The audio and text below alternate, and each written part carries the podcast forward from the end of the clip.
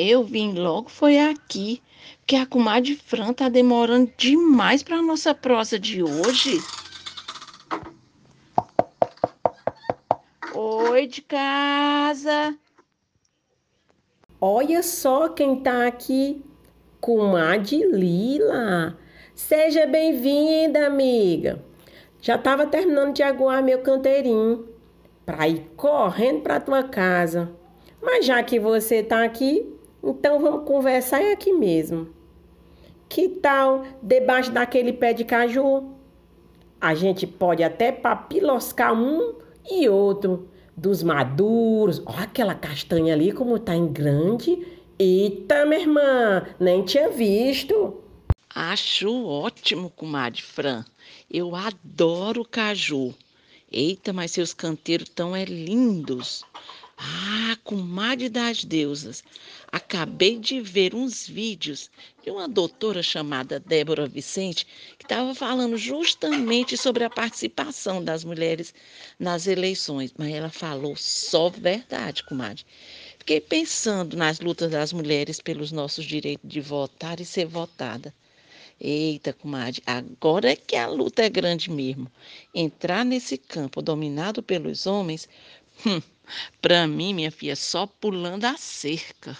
Sem contar, comadre, que quando uma mulher consegue chegar lá, como aconteceu com a presidente Dilma, a Priscila continua. Com ela foi assim. Votaram coisa difícil para ser cumprida, acusaram ela de um crime que não cometeu, até que tiraram ela do poder. Na marra, Tá vendo, comadre, como é que são as coisas? Foi uma coisa feia aquele acordo que os homens da política, da justiça e da televisão armaram contra ela. Que absurdo, não é? E não teve jeito, deram o golpe, mas ela lutou até o fim. Não sei. Só sei que se ela chegou à presidência por duas vezes, eleita pelo voto popular, outras mulheres também podem. Mulher boa é que não falta.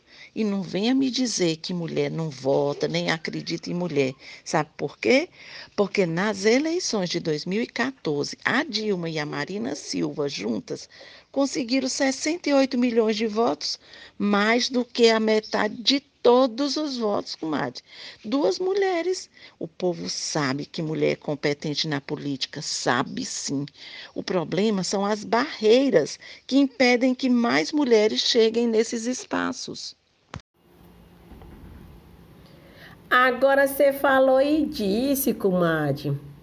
E quem bota pedra no caminho das mulheres são os homens que já estão na política e os que querem ocupar esses espaços.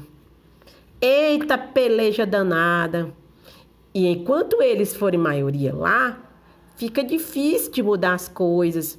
Então, o jeito é a gente dar um olé neles e, vo e votar na mulher. Não é não, mulherada?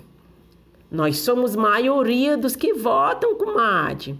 Se tivesse mais mulheres nas câmaras, Garanto que a maternidade seria vista de outra forma. Porque se a gente está aqui agora, é porque nossas mães, nossas mães, avós, cuidaram e cuidaram bem da gente. Pois é, comadre. A maternidade não é só parir e botar filho no mundo, não. Tem que garantir um bom planejamento familiar, um bom pré-natal, um parto humanizado, creche em tempo integral e você já viu algum vereador homem preocupado com isso? Eu nunca vi. E o problema do estupro? Coisa que acontece dentro de casa contra nossas crianças desde muito tempo. E qual foi o vereador ou prefeito que já fez algo para resolver esse problema? Nenhum. Porque, afinal de contas, quem comete esse crime são os homens também. Como dizia minha avó, comadre, Todo homem é capa um do outro. É, comadre. A luta das mulheres tem sido grande para denunciar e combater esses descasos e até crime contra nós, nossas crianças e jovens. Por isso eu acredito que, para começo de conversa, política era para ser tratado desde cedo nas escolas.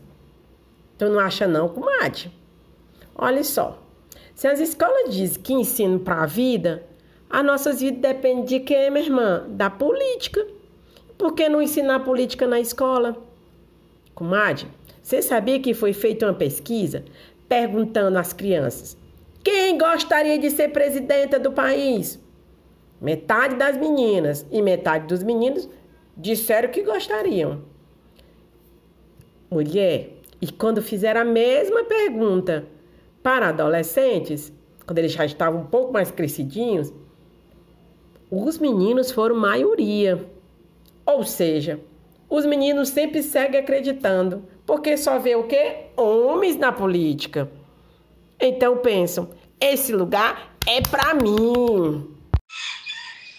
Comadre Fran, essa peleja é grande demais e mexe com muitas coisas. Mexe com o trabalho doméstico, que sobrecarrega as mulheres, impedindo que muitas participem mais da política. Mexe com os partidos políticos, que não abrem mais espaços para as mulheres tomarem decisões lá dentro. Mexe com o dinheiro que vai mais para as candidaturas dos homens de que das mulheres, com o tempo de aparição na TV ou nas rádios, que é sempre maior para os homens. Eita, comadre, não é fácil, não. E mesmo assim, as coisas só não estão piores porque tem muitas mulheres feministas que enfrentam esses lobos e estão lá defendendo nossos direitos. Comadre, se por dentro do poder a coisa não é fácil, bem que aqui por fora a gente podia dar uma focinha, né não? Se a gente é maioria dos votos, comadre Fran, vamos escolher mulheres das boas de luta e botar lá. Assim dá mais certo. E esse poder, comadre Fran, tá nas nossas mãos. É, comadre. Porque se a gente for esperar que a coisa mude mandar dessa carruagem, Vamos esperar pelo menos uns 400 anos. Você acredita, né? É o que diz uma pesquisa sobre a igualdade entre homens e mulheres na política. Cruz credo, comadre. Se for assim, a gente vai ficar de osso branco e cabelo ó, branco e não ver as coisas acontecerem. É mesmo, comadre. Eu acho que obrigar os partidos a apresentarem pelo menos 30% de mulheres candidatas já foi um passo. Mas muito pequenininho, tinha que ser metade metade na candidatura e nas vagas dentro das câmaras, metade homem e metade mulher, eu acho. Tá aí, comadre. Era uma boa mesmo. Mas esperar por esses políticos que eles façam isso é o mesmo que acreditar em Papai Noel. Eu acho que a gente tinha que garantir essa metade, era votando mesmo nas mulheres. Aí a lei vinha para nossas mãos. A gente ia ter o quê? Poder. Eita, mas ia ser bom demais, comadre. Eu queria ver a cara desses marmanjos chupando o dedo, ó. Ia ser bom mesmo, comadre. E não já tá na hora de comer caju, não? Esse daqui, ó, tá só me chamando. Pois é agora, comadre. Bora comer essa delícia desse caju. Olha esse aqui, comadre. Madurinho, madurinho, olha. Gosto demais.